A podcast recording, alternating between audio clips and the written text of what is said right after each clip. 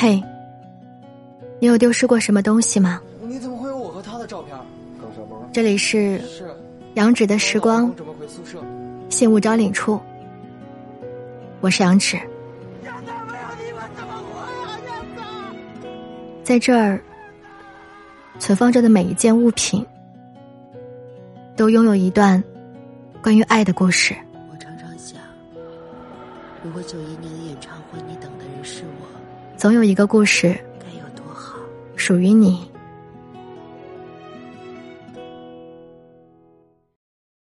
电影院的钥匙，终其一生，我还是最喜欢你。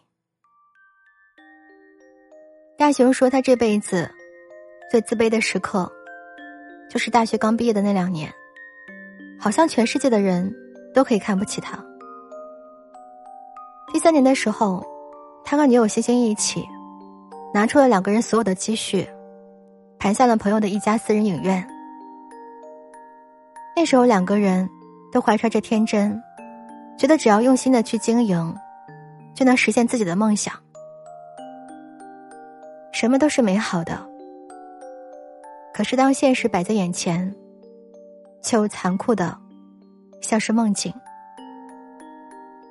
从一开始的期待日日爆满，到后来的，是祈求能撑过那个冬天。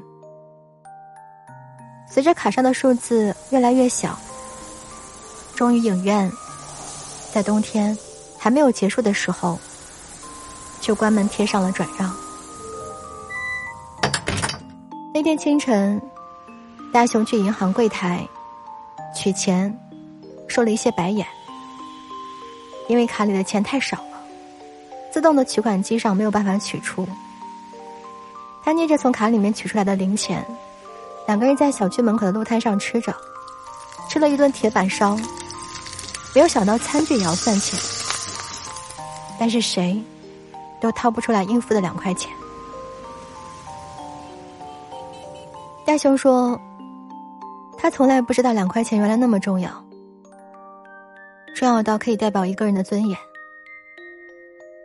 可以让自己彻底的在心爱的女孩面前失去。”给予承诺的机会，重要到可以覆盖一个人曾经所有的努力，让他变成一个可悲的笑话。老板人很好，看出了两个人的难处，他手一挥，给他们抹了个零。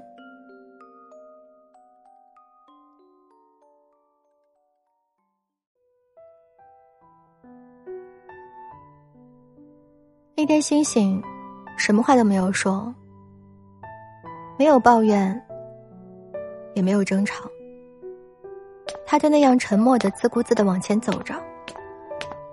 但是我知道，我已经彻底让他失望了。那天晚上，大雄彻夜失眠，拿着钥匙，走到两个人苦心经营的影院。关上门，一个人坐在冰冷的地板上，嚎啕大哭。他满脸是泪，脖子上的青筋暴起，心里暗暗发誓：以后永远不会败给贫穷。他向星星提出了分手，从朋友那里借了一千块钱，给星星买了车票。剩下的钱塞进他的口袋里面，说了一句“一路顺风”，没说忘了我，也没说等我，只是挥了挥手，两个人都只剩下沉默。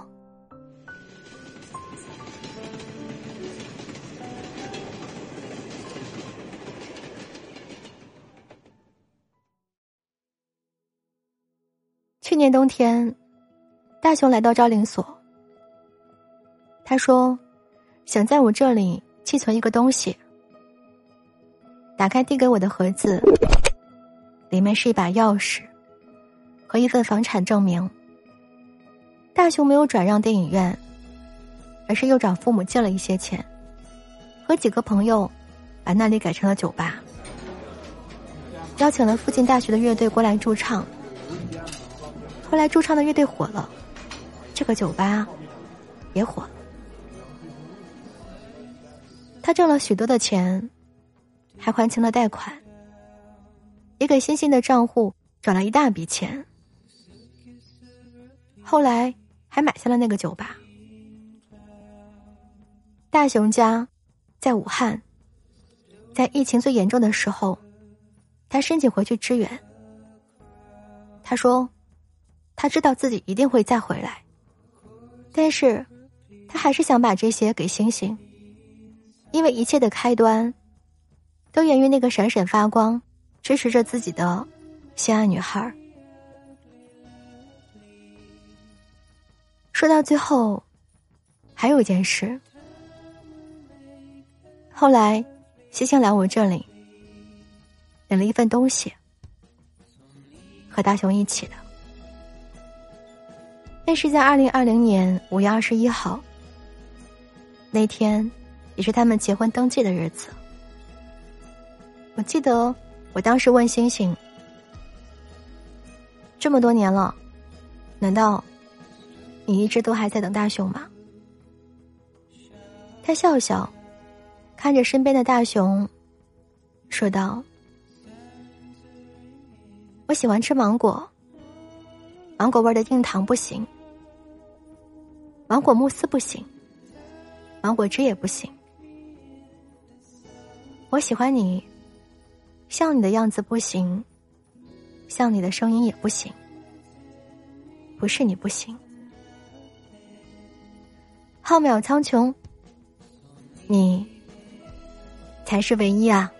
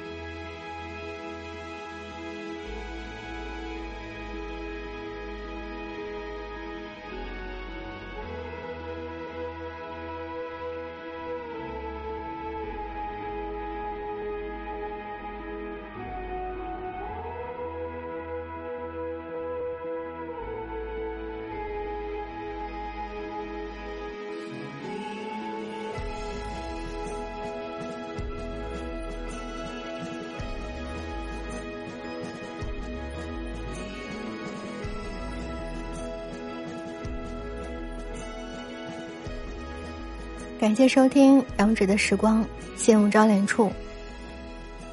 电影院的钥匙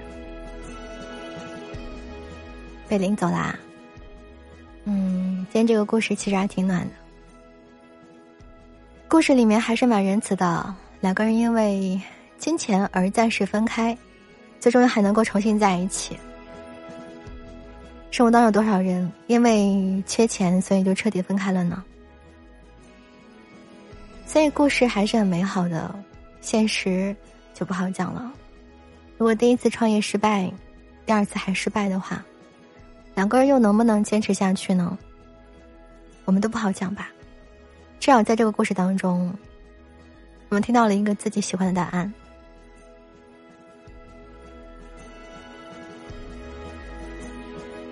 如果你也有幸福故事想要与我分享的话。可以通过新浪微博或者微信公众号的方式，来跟我分享你的故事。想要在节目之外找到我的话，可以关注我的喜马拉雅，搜索“杨子的时光”。每天晚上的九点钟是我的直播时间。你的收听、点赞还有留言，都可以帮助我们的节目获得更多的曝光。